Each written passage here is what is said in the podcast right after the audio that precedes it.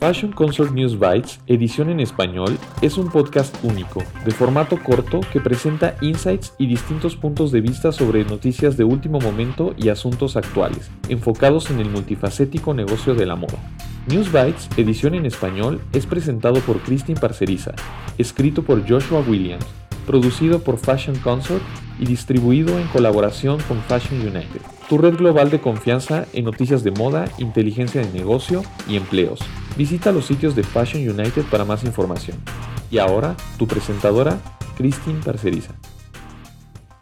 En este episodio, cuando el pasado puede impulsar el futuro, exploramos cómo las marcas pueden expandir una conexión con el consumidor de manera duradera a través de la compra y venta de bienes de segunda mano.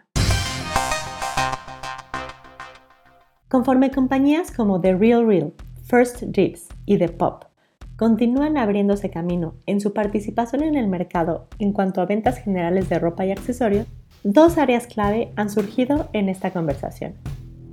Una se enfoca en quién tiene el derecho en un mercado secundario de vender ciertas marcas. Específicamente Chanel ha presentado tres demandas en contra de Real Real y 15 órdenes de cesar y desistir. Sus argumentos principales son que ellos deberían de tener el control total sobre quién vende su producto.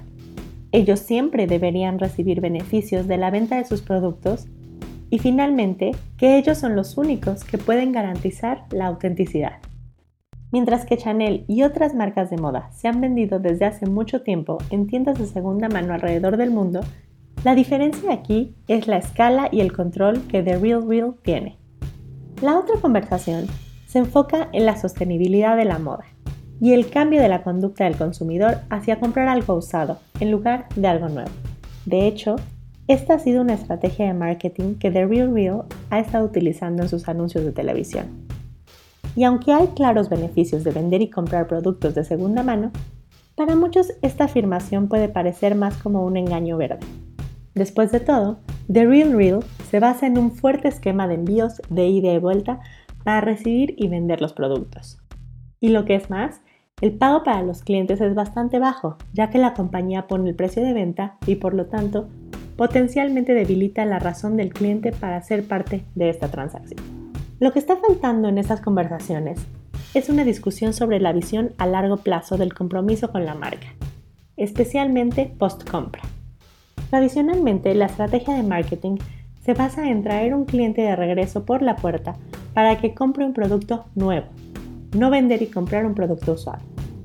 Sin embargo, al abarcar ventas de segunda mano, hay un potencial real para que las marcas de moda, especialmente las de lujo, repiensen cómo reconectar con los clientes en una experiencia de larga vida, una que reconozca los cambios de las tendencias y las conductas sociales.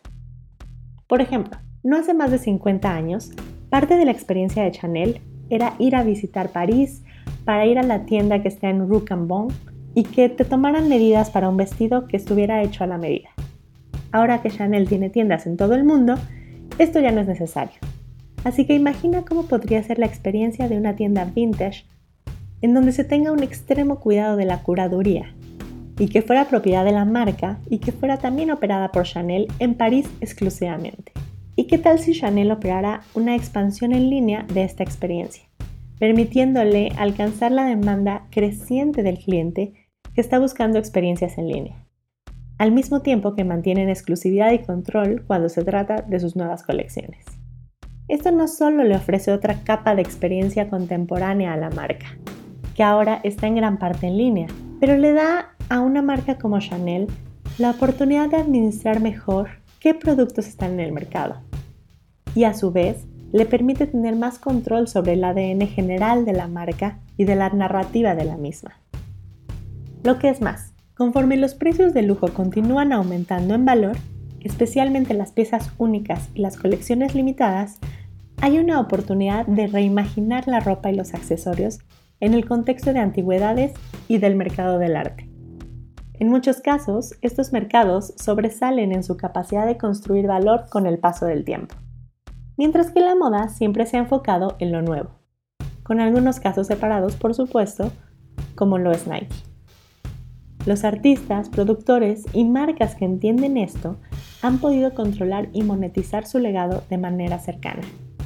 Quienes no, el poder se le ha transferido a las casas de subastas y galerías que obtienen la mayoría de los beneficios de la venta. En pocas palabras, The Real Real puede dominar el mercado y lo hará si las marcas se lo permiten, a pesar de las demandas. Pero si las marcas actúan ahora, con esta mentalidad a largo plazo, no solo podrán controlar el mercado mejor, sino que también podrán desarrollar una experiencia con el cliente de mayor compromiso y más compleja, a lo largo de múltiples puntos de contacto y a lo largo de toda una vida. Gracias por escuchar este episodio de News Bites en colaboración con Fashion United, producido por Fashion Consort y escrito por Joshua Williams. Visita FC News Bytes para más información. Y si quieres compartir una historia o participar en News Bytes, por favor utilice el link de contacto o a través de Instagram en la cuenta arroba Fashion Consort Agency. Muchas gracias a nuestros invitados a Christine Parceriza por traducir y presentar este episodio y a Spencer Powell por nuestro tema musical.